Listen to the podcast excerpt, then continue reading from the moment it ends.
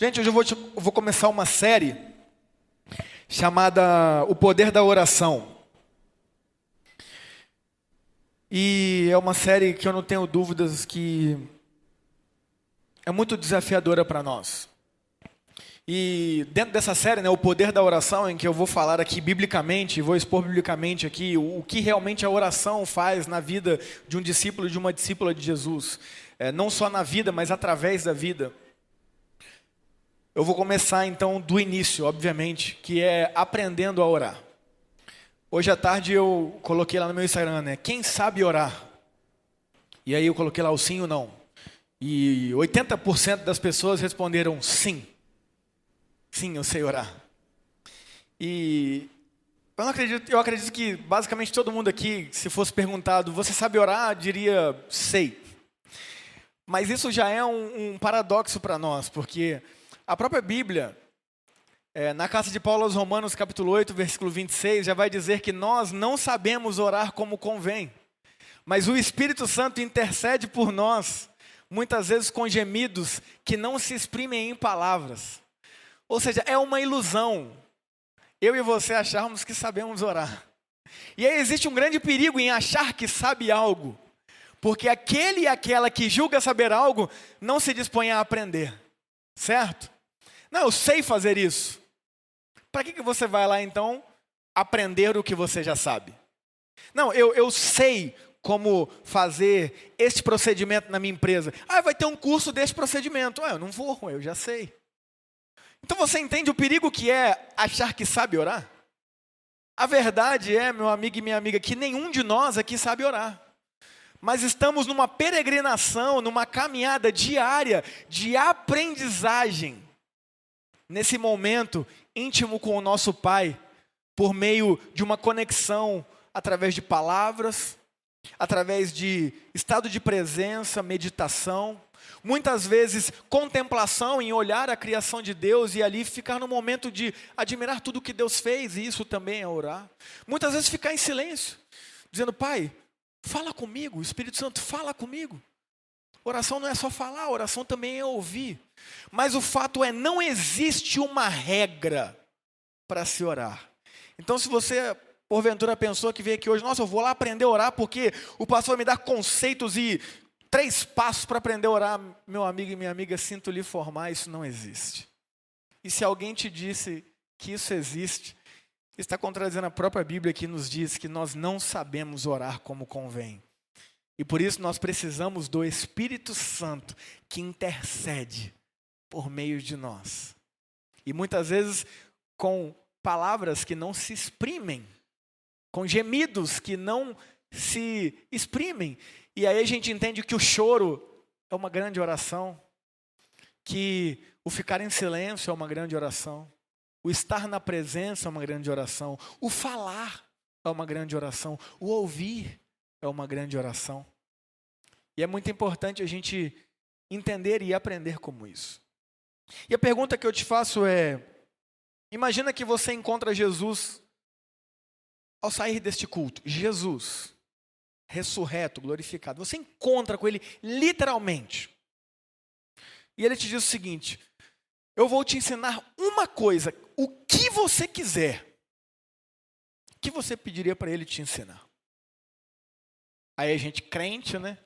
Vai dizer: Ah, eu pediria para ele me ensinar a curar os enfermos. Para eu ir lá na Santa Casa e curar todo mundo. Aí o outro pode falar: Ah, eu gosto mais do surf, né? Eu pediria para ele me ensinar a andar sobre as águas. Aí o outro: Ah, eu pediria para ele me ensinar a ressuscitar os mortos. Eu iria lá no cemitério onde minha avó está e eu a ressuscitaria. Podem ser aqueles que falam assim: ah, eu pediria para ele me ensinar a fórmula de ganhar muito dinheiro dormindo. Ou outras, né? Ah, eu pediria para ele me ensinar como emagrecer comendo Nutella. Enfim, né?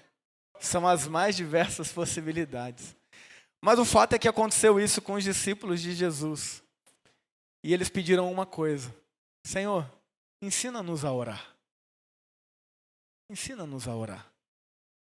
Eu já falei isso aqui algumas vezes na igreja e eu nunca vi em igreja alguma curso de oração. Não estou falando que não existe, eu nunca vi. Eu já vi curso de evangelização, curso de liderança, curso de falar em línguas, é, curso de campanha de milagre, de, de tudo que você imaginar. Tudo, tudo, tudo. Curso de finança, curso de casal, é, curso de adolescente, curso de tudo. Eu nunca vi, não estou falando que não existe, repito, eu nunca vi um curso de oração em igreja alguma. E é completamente é, estranho, ao meu ver, porque isso foi a única coisa que os discípulos pediram realmente: Jesus, nos ensine a orar. Nenhum deles disse: me ensine a fazer milagre, me ensine a ser líder, me ensine a ser um grande empreendedor, me ensine a gerir bem minhas finanças. Entenda, tudo isso é bom, mas nenhum deles pediu isso a Jesus. Eles pediram, Senhor, nos ensine a orar. Eu tenho para mim que esses homens entenderam algo que às vezes a gente não entendeu ainda. Eu tenho para mim que esses homens entenderam o que é realmente o poder da oração. Eu faço um paralelo com a história de Salomão, que foi ensinado desde novinho pelo seu pai a buscar sabedoria, mais do que o ouro, mais do que a prata. Rei Davi dizia para o seu filho: Meu filho, gaste tudo o que você tem para obter sabedoria. Busque a sabedoria mais do que ouro, busque a sabedoria mais do que a prata, busque a sabedoria mais do que tesouros escondidos, busque a sabedoria, busque a sabedoria, invista em sabedoria. Gaste energias, tempo, dinheiro para adquirir a sabedoria, peça a sabedoria a Deus. E ali então Salomão vive um episódio em que Deus chega para ele e diz: Você pode pedir o que você quiser e obviamente que a resposta dele vai ser o que ele ouviu do pai dele a vida inteira: Deus, eu quero sabedoria. Seria estranho se Salomão tivesse escolhido outra coisa, porque a vida inteira ele ouviu do seu pai: invista tudo o que você puder para ter sabedoria. Tudo. E aí, quando ele tem essa oportunidade, ele já bem treinado, ele diz para Deus: Deus, eu quero sabedoria. E Deus olha para ele e fala: Meu filho, por que você não pediu riquezas?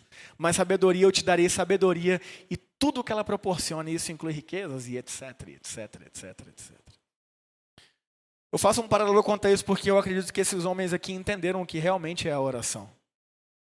Quando eu e você realmente entendermos na prática o poder da oração, eu acho que a gente vai começar a pedir mais para Jesus nos ensinar a orar do que como empreender, do que como gerir as nossas finanças, ou como gerir a nossa empresa, ou como lidar com as nossas emoções. Não que essas coisas não sejam maravilhosas, elas são. Mas se existe uma base de conexão com este Pai, chamada oração, eu acredito que é muito importante a gente aprender e, e reconhecer o poder que é isso nas nossas vidas. Eu quero ler com vocês o Evangelho de Lucas, capítulo 11, versículos de 1 a 13. Será transmitido aqui, será transmitido na sua casa também, diz assim a palavra de Deus. Certo dia, Jesus estava orando em determinado lugar. Quando terminou, um de seus discípulos lhe disse: Senhor, ensina-nos a orar, como João ensinou aos discípulos dele. Jesus disse: Orem da seguinte forma: Pai, santificado seja o teu nome, venha o teu reino. Dá-nos hoje o pão para este dia e perdoa nossos pecados, assim como perdoamos aqueles que pecam contra nós, e não nos deixes cair em tentação. E ele prosseguiu. Suponha que você fosse à casa de um amigo à meia-noite para pedir três pães, dizendo: Um amigo meu acaba de chegar para me visitar e não tenho nada para lhe oferecer. E ele respondesse lá de dentro: não me perturbe, a porta já está trancada, minha família e eu já estamos deitados, não posso ajudá-lo. Eu lhes digo que, embora ele não o faça por amizade, se você continuar a bater a porta, ele se levantará e lhe dará o que precisa por causa da sua insistência. Portanto, eu lhes digo: peçam e receberão Procurem e encontrarão, batam e a porta lhes será aberta, pois todos que pedem recebem, todos que procuram encontram, e para todos que batem a porta é aberta. Vocês que são pai, respondam. Se seu filho lhe pedir um peixe, você lhe dará uma cobra? Ou, se lhe pedir um ovo, lhe dará um escorpião? Portanto, se vocês que são pecadores sabem como dar bons presentes a seus filhos, quanto mais seu Pai no céu dará o Espírito Santo aos que lhe pedirem. Vamos entender esse texto aqui, dando uma passada nele bem didática, versículo por versículo. Acontece então que os discípulos de Jesus vão até ele e falam: Mestre, nos ensine a orar, como João ensinou aos discípulos dele. E Jesus, no versículo 2, ele diz: Orem da seguinte forma: Pai, santificado seja o teu nome. A pergunta é: existe forma de Deus ser mais santo do que ele já é? Não, é óbvio que não. Deus é plenamente santo. O Antigo Testamento é cheio de descrições: Santo, Santo, Santo é o Senhor. Santo, Santo, Santo é o Senhor dos Exércitos. Santo, Santo, Santo. Por que essa repetição? Porque na língua hebraica não existe superlativo, não existe santíssimo, não existe mega santo, hiper santo, blaster santo, não. Se repete três vezes quando quer dar plenitude. Então, ao Deus chamado Santo, Santo, Santo, ele é representado como plenamente santo e perfeito. Então não existe possibilidade de santificarmos mais Deus do que Ele é. Então, qual a lógica de Jesus ensinar uma oração em que Ele diz: Pai, santificado seja o teu nome? A lógica é: Deus é plenamente santo, mas existem pessoas que não reconhecem assim. Existem pessoas que nem acreditam que Ele existe. Ou há pessoas que acreditam que ele existe, mas não o conhecem em sua essência. Simplesmente por nascerem numa cultura cristã dizem Deus existe. Ai, Deus é tudo, Deus é bom, e não, não conhecem de fato. E quando eu e você temos o privilégio de viver Jesus para estas pessoas, de falar de Jesus para estas pessoas, de demonstrar Jesus com o nosso estilo de vida para estas pessoas, essas pessoas podem ser alcançadas pelo Espírito Santo e serem salvas, e a partir disso elas reconhecerão que Deus é santo. Ou seja, o nome de Deus será santificado na vida delas, pelo reconhecimento que elas terão dele. Ele já é plenamente santo, mas não são todas as pessoas que reconhecem isso. Então, quando ele diz aqui, Pai santificado seja o seu nome, é um princípio que ele está dando para mim e para você, para a gente orar e falar: Deus, me ajuda a levar a sua santidade para alguém que não a conhece. Me ajude a levar o seu amor para quem não o conhece. Me ajude a viver a sua santidade, e santidade nada mais é do que viver o estilo de vida de Jesus, porque ninguém foi mais santo do que este homem Deus que pisou aqui. Então, santidade não é nada místico, santidade não é nada é, longe, longínquo, distante. Não, santidade é nada mais, nada menos do que observar Jesus e falar o que Jesus faria. É, é aquela frasezinha, né? Clássica. O que Jesus faria nesse momento? Isto é viver em santidade. Então, santificado seja o seu nome, é vivermos Jesus como ele viveria aqui, na nossa vocação, no nosso lugar, sabendo que sim, vamos falhar várias vezes, mas nos arrependeremos, pediremos, pediremos perdão, iremos retomar, conduzindo pessoas a conhecer Jesus Cristo como Senhor e Salvador. Santificado seja o teu nome, venha o teu reino. O reino de Deus se estabeleceu aqui na terra a partir do momento que Jesus veio aqui. Mas Jesus deixou bem claro que o reino dele não é deste mundo. Pessoas quiseram proclamá-lo rei, Olha o que este homem faz, ninguém nunca fez. Olha o ensinamento dele, olha a capacidade dele. Vamos proclamá-lo rei. E ele disse: Não, vocês não entenderam, o meu reino não é deste mundo. Eu não vim para reinar em estruturas políticas. Eu não vim para reinar em sistemas humanos. Eu vim para reinar dentro dos corações. Certo? Venha o teu reino, não é estabelecer por força, por violência, por goela abaixo, princípios que eu e você vivemos na sociedade como um todo. Não! Isso é completamente contrário ao que Jesus fez. Venha o teu reino, é Jesus. O Senhor está aqui, vivo e real dentro de mim. Que pessoas venham a te conhecer através de mim. Mesmo sendo falho, pecador, que eu aponte para pessoas o caminho da salvação que é Jesus Cristo. Através das minhas atitudes, através dos meus atos, através da minha educação, através do meu amor, através da minha leveza. E assim o seu espírito vindo, o seu reino vem na vida daquela pessoa. Venha o teu reino. E ele continua e diz assim: Dá-nos hoje o pão para este dia. Ele nos ensina a orar, a pedir o pão. É lindo ouvir pessoas falando assim, pastor, eu não peço nada para Deus, eu só agradeço. Quando eu estava fazendo o curso de teologia, em Campinas, no ano de 2011, meu primeiro ano, o professor dando uma aula, tal, falando que a gente deveria pedir as coisas para Deus. E eu levantei a mão e falei, professor, eu não peço nada para Deus, eu só agradeço. Porque Deus já me deu a salvação, Deus já me deu saúde, Deus já me deu um cérebro pensante. Poxa, o que mais eu poderia pedir? Eu só agradeço. E ele olhou para mim e falou assim: Eu te entendo, o nome disso é soberba. Eu falei: eu, eu acho que o senhor usou a palavra errada. Ele falou: Não, é isso mesmo, arrogância. Eu falei: Hein? Pensei que era gratidão. Ele falou: No final da aula a gente conversa. Acabou a aula, eu fui até ele, né? Professor, não entendi. Ele falou: Tiago, deixa eu falar uma coisa para você.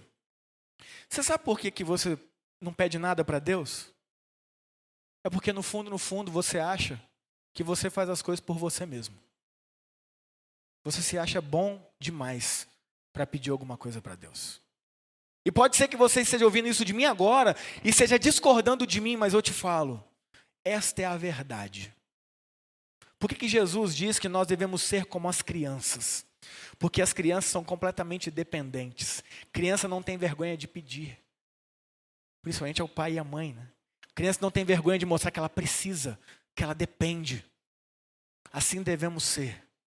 Então, Tiago, muda, muda esta sua oração, porque Jesus, quando nos ensina a orar, ele nos ensina a pedir até mesmo o pão, que é o básico do básico.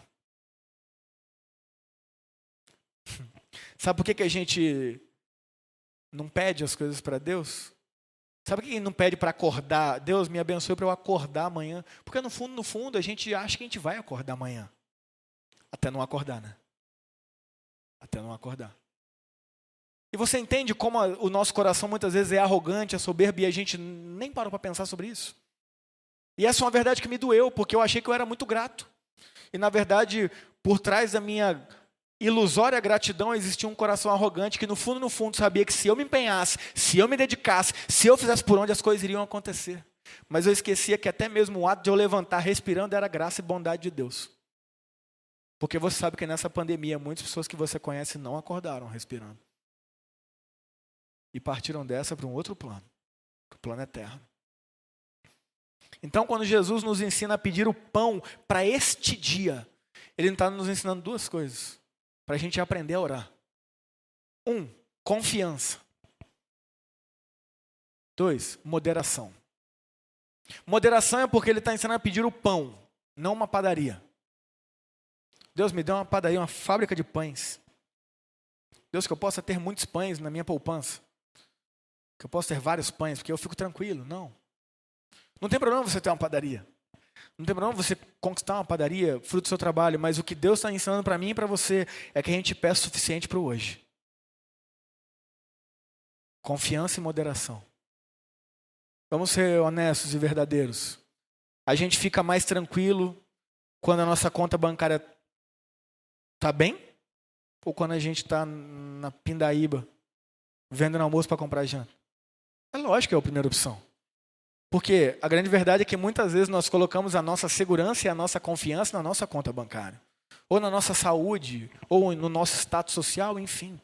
Mas o que Jesus está me ensinando aqui, te ensinando aqui é: peça o pão para este dia. Porque lembre o que diz Mateus 6,34: basta cada dia os problemas deste dia, então peça para hoje.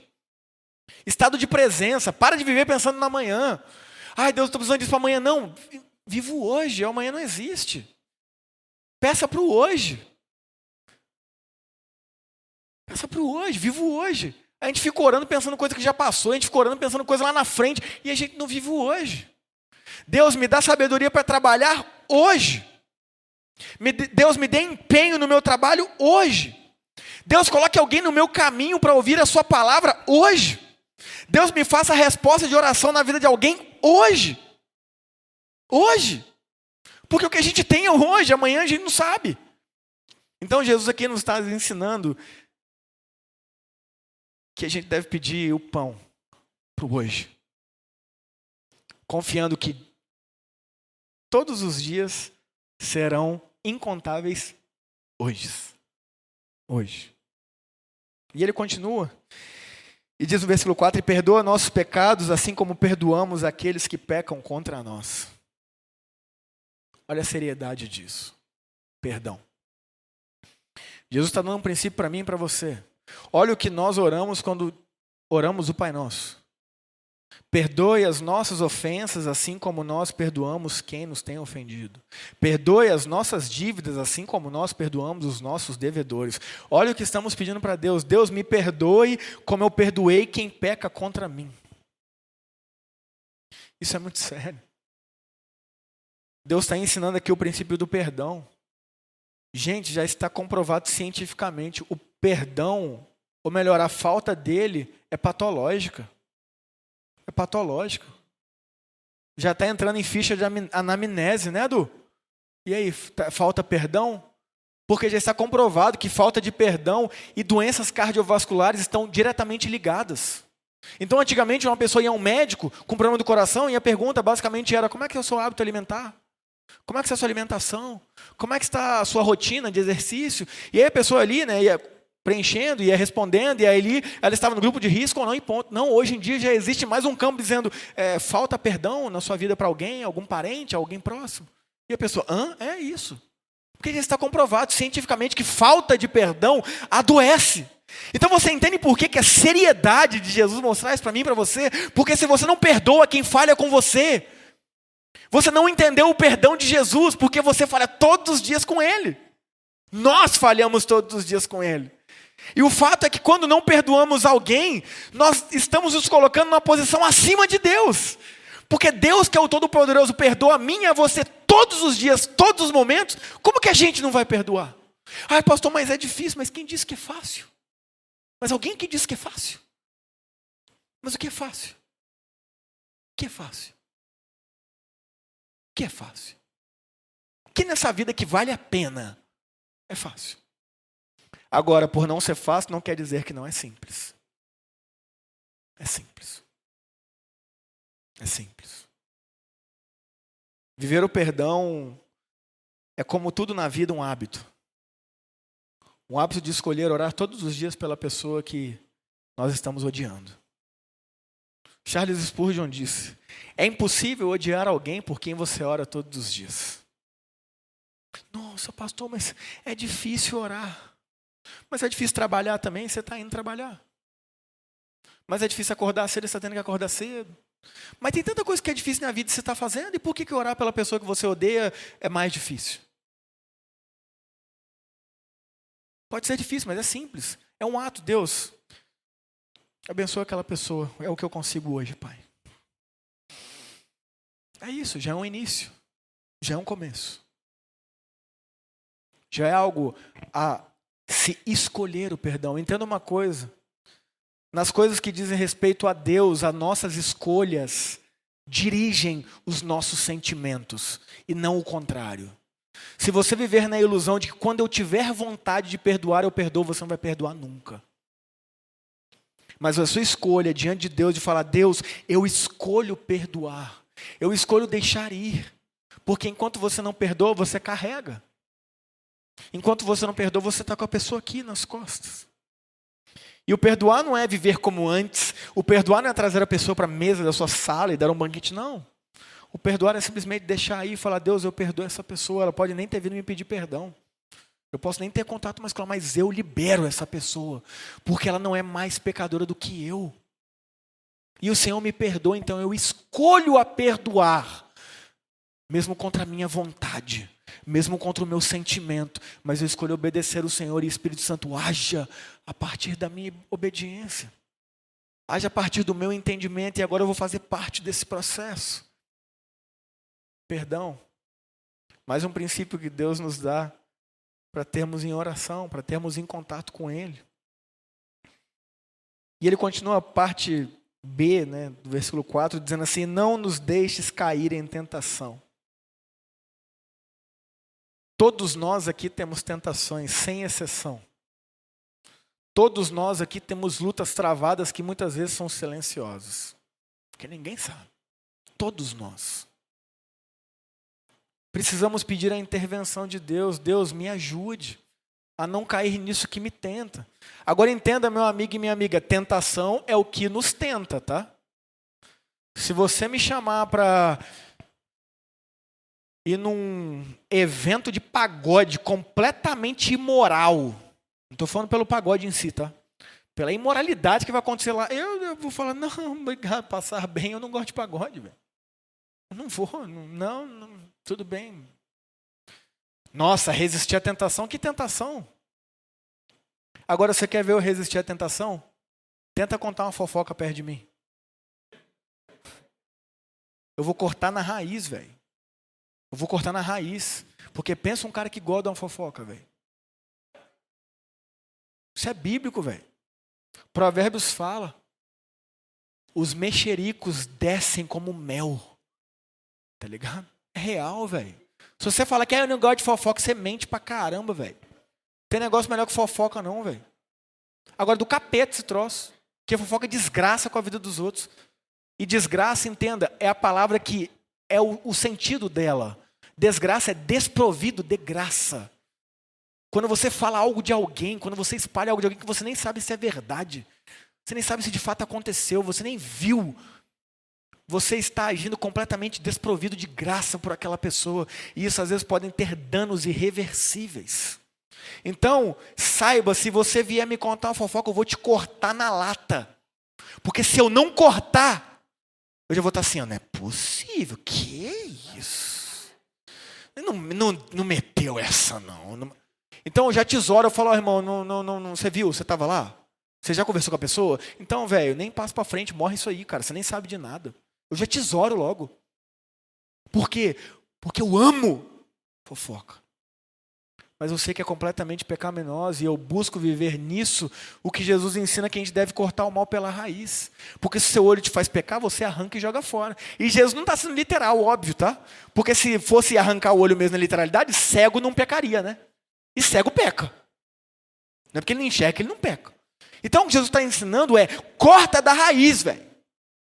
Você gosta, mas é ruim, te impede de amar a Deus e te impede de amar o próximo, então é pecado. Não é, não precisa de livro de regra, não. Não precisa de listinha, não. Isso é pecado, isso é pecado, isso é pecado. Sabe? Então passou no Instagram só fica respondendo que é pecado que não é, né? Vai responder até Jesus voltar. Porque não existe limite. Não existe limite para essa pergunta. Isso é pecado? Isso é pecado? Ah, por favor. Oh, Vamos ter uma mente focada no Espírito Santo e entender princípios, e não ficar, ah, pastor, isso é pecado, isso é... Ah, por favor. Te impede de amar a Deus e te impede de amar o próximo, é pecado. Ponto. O princípio é esse. Agora o Espírito Santo aplica no coração de cada um de nós aqui, ué. A verdade é a realidade. Então, quando a gente pede Deus, não me deixe cair em tentação, não é só sexo e, e, e droga, não, tá? É mentirinha, é facçãozinha, é panelinha, é exclusãozinha, é racismo, sabe? É homofobia. É isso. É isso. É Deus, não me deixe cair em tentação. Porque eu sou racista. Porque a minha sociedade é racista. Está na minha estrutura. Então não me deixe cair nessa tentação. Porque eu sou homofóbico. Porque eu cresci contando piadinha que difama homossexual. Eu cresci usando expressões como, ah, fulano é mulherzinha, que é completamente machista. Então eu peço a Deus, Deus, não me deixe cair em tentação. Me ajude a não seguir o fluxo de um sistema maligno, em que pessoas dizem, ah, mas é normal. Ah, mas tudo bem, tudo bem para quem? Tudo bem onde? Não é porque todo mundo está fazendo, inclusive na igreja, que é normal, não. É. Fofoca nunca vai ser normal. Agora, a gente exclui os pecadores de outras patentes, mas fofoqueiro, toda igreja está liberado. Eu nunca vi alguém sendo impedido de fazer profissão de fé, batismo por ser fofoqueiro, você viu? Não, minha irmã, infelizmente a senhora não vai poder se batizar não, porque a fofoca é grande aí, né? Não vai dar não. Agora, se o, se o cidadão fuma, não, você não pode, porque você é viciado em cigarro. Ué, ela que é viciada em fofoca. Psh, sai, demônio, demoniado, rebelde. Sai. Ah, vamos falar a verdade, né? Uma vez eu estava numa aula até, falando sobre essas questões de pecado, né, de diferenciação de pecado e tal. E aí eu toquei num ponto que eu falei, eu conheço cristãos que têm esse problema, essa luta, essa dificuldade e amam Jesus. A mulher disse assim, não, mas eu discordo. Porque se a pessoa tiver o Espírito Santo, o Espírito Santo muda. Aí eu falei assim, a senhora tem o Espírito Santo? Ela falou, eu tenho. Eu falei, por que é fofoqueira até hoje, então? Ué, mas o Espírito Santo só muda isso. A fofoca não muda. Ficou brava, ficou brava. É lógico que ficou brava, né? Porque é fácil acusar o outro. Agora, quando a acusação vem contra nós, a gente fica bravo. Aí você lembra o que Jesus fala? Para de olhar o cisco no olho do irmão e vá olhar a trave que está no seu. Eu não tenho dúvida se você olhar para o lado agora, e eu não vou ser aquele pastor que diga, olhe para o irmão do seu lado. Se você olhar para o lado agora, você vai saber pecado de gente que está do seu lado. Ou você vai pelo menos imaginar, mas não é isso que Jesus nos chamou a fazer, não. Ele falou: não olha para o lado para o seu irmão para ver pecado dele, não. Olha para o lado do seu irmão para amá-lo e servi-lo. Agora olhe para você para ver pecado. Olhe para você para ser juiz de si mesmo. Olhe para você para refletir e falar: Deus, me perdoe, porque eu estou caindo em tentação e um monte de coisa que não condiz com a realidade do seu evangelho. Não nos deixe cair em tentação. Parte da nossa oração diária deve ser princípios para a gente refletir. E aí ele prosseguiu, né? E ele conta uma história. E a história que ele contou é genial. Ele fala: imagina que você vai na casa de um amigo, então entenda, é um amigo, amigo, amigo, amigo. Pensa um amigo, um amigão. Aí você vai lá na casa desse amigão, três horas da manhã. Ô fulano, o Arthur Aguiar está aqui pedindo pão. Que até deu pão, né? O bichinho só quer pão. Eu estou precisando de pão, eu estou precisando de pão. Estou com uma visita aí que quer pão. Aí o seu amigo vai falar, ô, velho, para com isso, irmão. Estou deitado com a minha família aqui. Não vou, não. Só que ele é seu amigo, ele vai ficar lá. Eu não vou embora enquanto você não me der pão. Não... Você já passou por isso com um amigo, não já? Que ele fica insistindo e fala, não, ele fica, você fala, ah, toma, bênção, vai. E aí é o que Jesus está falando, ele fala assim, ele vai te dar não por amizade, mas ele vai te dar porque você vai ficar lá importunando e falando, me dá pão, me dá pão, me dá pão, me dá pão, me dá pão, me dá pão, me dá, me dá, me dá, por favor, me dá pão, me dá pão. Ele fala, vai, toma, toma, vai, vai, vai, vai, que senão eu não consigo dormir. Aí ele continua e ele diz assim, ele vai te dar não por causa da amizade, mas por causa da insistência. Aí ele continua e fala assim, portanto lhes digam, Portanto, lhes digo: peçam e receberão. Procurem e encontrarão. Batam e a porta lhes será aberta, pois todos que pedem recebem. Meu amigo e minha amiga, você é filho de Deus. Você é filha de Deus. Jesus disse em João 15, 14: Já não vos chamo servos, mas vos chamo amigos. Bate na porta. Bate na porta. Bate na porta. Ah, mas eu vou ficar enchendo a paciência de Deus. Não, o nome disso não é encher a paciência, o nome disso é persistência. Você lembra que foi o segundo tema da série passada? A sua persistência em Jesus te transforma? A gente não persiste em nada, gente. Pedir a Deus uma vez, pedir a Deus duas vezes, ai, Deus não me ama. Deus não gosta de mim. Oh, vamos trabalhar persistência, cara. Vamos investir nisso. Vamos investir nisso. E eu vou contar uma ilustração para vocês que foi a ilustração que abriu a minha mente a respeito desse texto aqui. Porque eu confesso que eu tinha um pouco de dificuldade em falar o que Jesus está querendo dizer aqui, cara. Caramba, eu tenho que pedir demais, eu tenho que bater, e como é que é isso? Eu tenho que pedir, pedir porque eu vou receber, eu tenho que procurar, procurar porque eu vou encontrar, e eu ficava um pouco perdido nisso aí. E um pastor amigo meu, presbiteriano, ele foi chamado para pregar numa igreja pentecostal, extremamente, neopentecostal. E para você que não sabe, igreja neopentecostal é aquelas que tem manifestações, sabe, muito enérgicas, muito, às vezes até impactantes, sabe? Tem gente que vai ficar até meio assustado e tal. São as igrejas neopentecostais. E ele foi chamado para ir pregar lá e ele foi nessa igreja. Ele falou que chegou lá, o pastor falou para ele assim: Pastor, que bênção que você chegou. Nós estamos aqui numa campanha das, dos sete domingos, batendo na porta do céu. E hoje é o sétimo domingo e hoje é o dia que combinamos com Deus, que Ele vai abrir as portas do céu e hoje é só milagre. Aí meu amigo falou: Ah, não acredito que eu meti nessa, velho.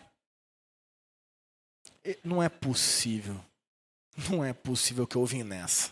Aí o cara falou: Então, pastor, que o Espírito Santo te use e hoje é o dia que Deus vai abrir a porta. E ele falou que louvor rolando e ele, sabe, aquele coração. Senhor, que absurdo.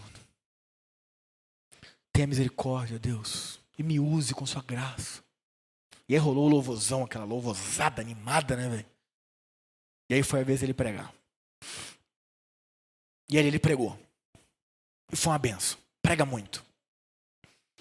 Fez aquela pregação maravilhosa, o pastor da igreja já veio, falou: depois dessa palavra, agora acabou, agora o céu vai abrir, agora já era.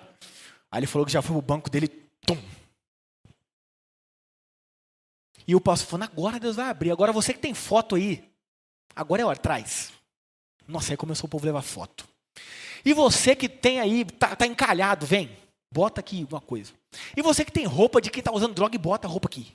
E você que e foi falando, e o povo foi trazendo as coisas, e trazendo, trazendo aquela coisa arada, aquela mesa lotada.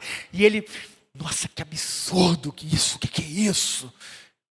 Ele falou que ele estava ali, sabe, completamente fora, fora, porque ele estava completamente errado ao fazer isso. Completamente fora. Ele podia estar ali em oração e falar, Deus, não, não é isso que eu aprendi, mas usa, tem misericórdia, tem, derrama sua graça aqui, Deus. O Senhor me usou, que sou um jumento, então por que o Senhor não pode usar isso aí?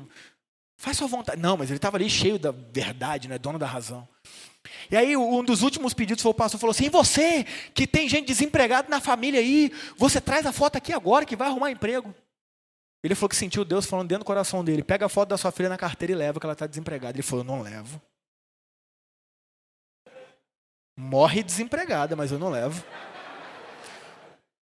Mora a vida inteira comigo lá em casa, sustento, mas não levo. Imagina.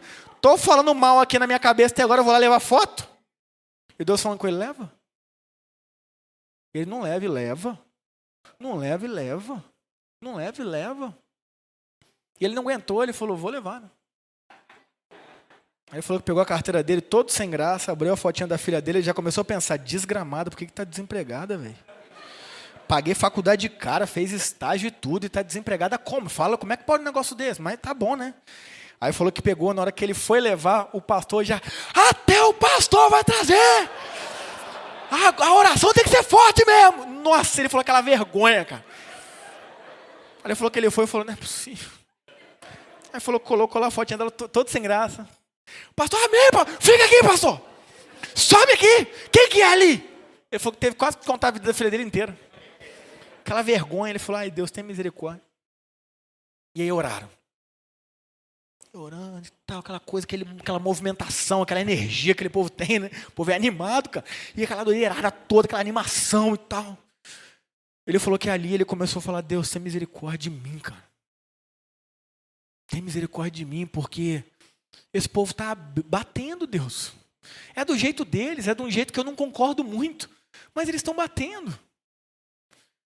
E a sua palavra fala que, que bate e o Senhor abre. Que quem procura encontra. Então Deus tem misericórdia desse povo, mas tenha mais misericórdia ainda de mim. Que estou aqui o culto inteiro julgando essa galera. Véio. Isso era um domingão, ele falou que foi aquela coisa, aquela movimentação toda, gente chorando, acabou o culto, ele foi embora. Pegou a foto, lógico. A foto toda escondidinha, né? Pegou a foto. Falou que segunda-feira Chegou em casa já tarde, a filha estava dormindo. Falou que acordou pela manhã cedinho. Estava lá no momento dele de reflexão. Ouviu um choro no quarto da filha. Ele foi lá, a filha chorando no travesseiro. Falou: O que foi, minha filha? Pai, eu não aguento mais, cara. Não aguento mais ficar desempregada, pai. Poxa, fiz uma faculdade boa, fui uma boa aluna, pai. Poxa, pai, fiz estágio, trabalhei nos melhores lugares. Mais de ano, pai, que eu não arrumo emprego. Poxa, estou feliz que todas as minhas amigas estão trabalhando, mas por que eu não? Por que eu não, pai? Ele falou que ali, cara, ele sentiu a dor de um pai, né? Quem é pai aqui sabe, né? Quando você vê um filho seu chorando, cara, um filho seu triste, deprimido, você quer fazer o que você pode, né? E aí ele foi, cara, ajoelhou do lado da filha dele e falou: Filha, vamos orar. Ele falou assim: Deus, eu estava ontem no culto lá, pai. E o Senhor abriu a porta lá para tanta gente. Tanta gente testemunhou lá. Que ali no culto teve milagre e tudo mais. Por favor, Deus, eu, eu bati. Meio incrédulo, mas bati. Abre a porta para minha filha. Ele falou: Filha, vamos bater na porta. Porque Deus vai abrir. No mesmo dia, na hora do almoço, a filha dela recebeu um, um telefonema. Foi contratada. Deus abre a porta, velho. Volto a dizer. Às vezes não é com a melhor técnica. Às vezes não é com o melhor estilo. Mas o fato é, qual o estilo certo? Qual a forma certa? Não existe, meu amigo e minha amiga. A forma certa é de um coração dependente, como de uma criança. A forma certa é de um coração que está disposto a pedir o pão, que é o, o, o básico, o mínimo, quanto mais as outras coisas. Então, meu amigo e minha amiga, você está aqui nessa noite. Eu estou aqui. Existem coisas da nossa vida que são pendências, cara. E a gente pode bater, e a gente pode procurar, e a gente pode pedir, porque Deus diz que Ele vai abrir. Deus diz que Ele vai dar. Deus diz que a gente vai encontrar. Mas entenda, ele continua o texto e olha a essência desse texto. Ele diz assim: Pois todos que pedem recebem, todos que procuram encontram, e para todos que batem a porta é aberta. Vocês que são pais respondam. Se seu filho lhe pedir um peixe, você lhe dará uma cobra? Ou se lhe pedir um ovo, você lhe dará um escorpião? Portanto, se vocês são pecadores, sabem como dar bons presentes a seus filhos, quanto mais seu Pai no céu dará o Espírito Santo aos que pedirem. Entenda, Jesus ele ensinou uma oração de persistência.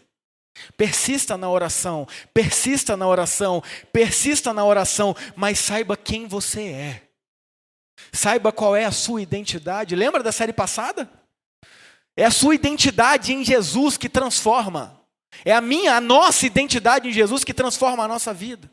Uma vez que nós lembramos que nós somos filhos e filhas de Deus, o Espírito Santo nos está disponível, ou seja, não é o resultado, mas é a essência. Só que quando esse texto aqui foi escrito, o Espírito Santo ainda não havia sido derramado em sua plenitude. Porque a plenitude do Espírito só vem no Pentecostes em Atos 2. Então aqui Jesus está instruindo os seus discípulos: peçam, porque se vocês pedirem, eu vou derramar o Espírito Santo. E ele derramou. E esse Espírito Santo mora dentro de mim e mora dentro de você. E é esse o Deus que a gente serve. E esse Espírito quer moldar a mim e a você. Eu não estou falando aqui de bater simplesmente para receber coisas materiais, porque lembra, o foco nunca é ter, o foco é ser. E se eu e você formos, formos essência em Jesus, formos de fato filhos e filhas amados de Deus, nós nos comunicaremos a Ele em persistência e Ele abre a porta. Ele abre. Ele abre, está dizendo aqui. Agora a pergunta é: você crê? Você crê? Porque essa é a diferença. Essa é a diferença. Eu comecei a ceia dizendo uma frase do Albert Einstein. Ou nós cremos que nada nesta vida é milagre, ou nós cremos que tudo nessa vida é milagre. Não há outra forma de se viver. Eu quero viver todos os dias um milagre. Mas eu não só quero, eu estou vivendo todo dia um milagre. Eu não estou falando isso para me exaltar, não. E quando eu falar por que, que eu estou vivendo todo dia um milagre, você vai olhar e falar, ué, mas eu também, então. Às vezes você só não percebeu. Todos os dias agora, quando eu estou abrindo meus olhos pela manhã, eu falo, Deus, obrigado pelo milagre de estar vivo. Eu sou um milagre, eu estou vivo, eu estou respirando, eu estou saudável. Eu vou para frente do espelho e eu falo isso, cara. Eu sorrio ali na frente do espelho e falo: Deus, eu já comecei o meu dia vivendo um milagre. Você acha que como isso se reflete no meu dia como um todo? Você acha que a partir do momento que eu inicio o meu dia assim, a probabilidade do meu dia é estar conectado a Deus em oração, em gratidão, como o estilo de vida que Jesus propõe? Ou é sair dali e falar, oh, mas também que chatice acordar cedo, hein? Ai, ninguém aguenta mais acordar cedo, ai, chegar lá, ai, agora é pegar ônibus, ai, o carro, o carro não anda, é 1.0, ai, meu chefe é chato, ai, mas eu vou ter reunião, ah, mas... Você entendeu que você pode todos os dias ver um milagre a partir da transformação da sua mente, cara? Você entendeu que todos nós aqui temos o privilégio de viver um milagre ao acordar. Mas a pergunta é: a gente crê nisso de fato, de verdade? A gente crê que o fato de acordar amanhã vivo é um milagre? Ou a gente diz sermos cristãos teóricos, mas ateus práticos, que simplesmente dormem e acordam no outro dia e é isso, é o acaso, é eu dormi, acordei e é isso. Essa é a diferença entre uma vida que entende o poder da oração e uma vida que não. Essa é a diferença de um discípulo de Jesus que está vivendo a essência do Evangelho e um que não. Você pode ser salvo, você pode ser salva e viver uma vida medíocre o resto da sua vida. Não vivendo com propósito, não vivendo em essência, não vivendo a partir dos milagres que nos são dispostos e disponibilizados todos os dias. Ou você pode ouvir isso aqui e falar assim: Espírito Santo de Deus, é isso. Eu preciso crer nisso. Eu preciso crer que a oração tem poder. Eu preciso persistir na oração. O Senhor já me deu o Espírito Santo. O Senhor já mora dentro de mim. Me ajude a ser mais parecido com o Senhor. E aí eu vou bater na porta, não para ter. Porque ter é consequência do ser. E aí você entende por que, que os discípulos começam dizendo: nos ensine a orar. E aí você olha esses homens aqui, quando ainda estão com Jesus na terra, antes da plenitude do Espírito, esses homens são inseguros. Esses homens são distraídos. Esses homens são desfocados. E Jesus constantemente está chamando a atenção deles, falando: acorda para a vida, velho. Ou oh, vocês estão comigo há tanto tempo e não aprende. Vamos, velho, vamos. E aí Jesus vai e envia o Consolador, o Espírito da Verdade, que o mundo não pode receber, mas ele habita em nós e estará em nós para sempre. E a partir disso, estes homens agora, completamente focados, completamente vibrantes, completamente dispostos, vivendo o que Jesus tem para a vida de cada um deles. Agora esses homens são ameaçados e dizem: Ó, oh, se vocês pregarem aqui, vocês vão ser presos. Eles falam: Que prenda então, irmão? Porque mais vale obedecer a Deus do que a homens. Há poucos episódios atrás, esses homens, quando o Império Romano veio, eles fugiram e deixaram Jesus sozinho. Mas agora veio a plenitude do Espírito Santo de Deus. Agora esses homens aprenderam o que é o poder da oração. E você observa o livro de Atos, o começo dele, eles reunidos orando. Reunidos orando aprendendo a orar dia após dia, meu amigo e minha amiga, se você está aqui hoje achando que você sabia orar, em nome de Jesus, quebre esta soberba, você não sabe. Eu não sei. Nós não sabemos, então nós precisamos ir aos pés da cruz e falar: Jesus, me ensina. Jesus fale através de mim, Espírito Santo fale por mim, é o que eu nem sei falar. Espírito Santo, eu nem tenho o que falar, então eu vou sentar aqui e vou ficar na sua presença. Vou ficar quieto.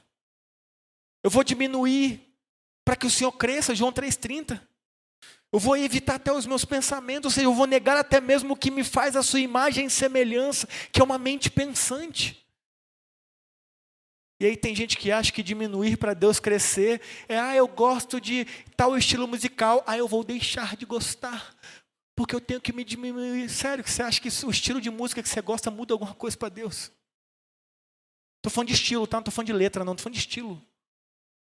Ah, é porque eu gosto de tatuagem. Ah, eu vou parar de fazer tatuagem, porque agora eu vou me negar. Oh, acorda para a vida, velho. É negar o ego. Sabe? É negar a nossa consciência que quer muito mais viver como se Deus não existisse do que viver conforme o que Ele nos instrui, o que Ele nos ensina. Você consegue entender o poder da oração, velho? O poder da oração do ser. Deus, minha vida está na sua mão, a minha empresa está na sua mão, mas eu quero ser uma pessoa que tenha a sua mente, o seu coração. Eu quero ser uma pessoa que tudo que faz, faz de todo o coração, como para o Senhor e não para as pessoas. Meu amigo, o resultado disso pode ser atômico. Mas também pode ser algo que vai transformar a sua vida e a da sua família. E é completamente atômico para a sua realidade. Precisamos aprender a orar, meu amigo e minha amiga.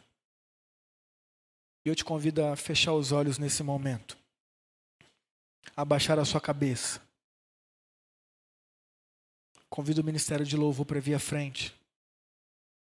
E eu queria que você refletisse aí no seu lugar, de olhos fechados, de cabeça baixada, foque em você. E que você clame Espírito Santo, me ensine a orar como convém, porque eu não sei orar. Deus, me ensine a orar, Pai. Me ensine a me comunicar contigo. Me perdoe, Deus, porque até hoje oração para mim foi uma moeda de troca. Eu só busquei o Senhor para ter coisa. Eu só busquei o Senhor para pedir coisa. Eu só busquei o Senhor porque, poxa, vale a pena, né? Pensando. Mas não, Deus, hoje eu quero agir diferente, hoje eu quero viver o poder da oração. Eu quero viver uma vida de oração persistente, porque o Senhor é o meu amigo. Eu quero, Deus, poder bater e testemunhar que o Senhor abriu. Eu quero, Deus, poder procurar e testemunhar que eu encontrei. Eu quero, Deus, pedir e testemunhar que o Senhor deu, porque é assim que o Senhor nos instruiu na Sua palavra.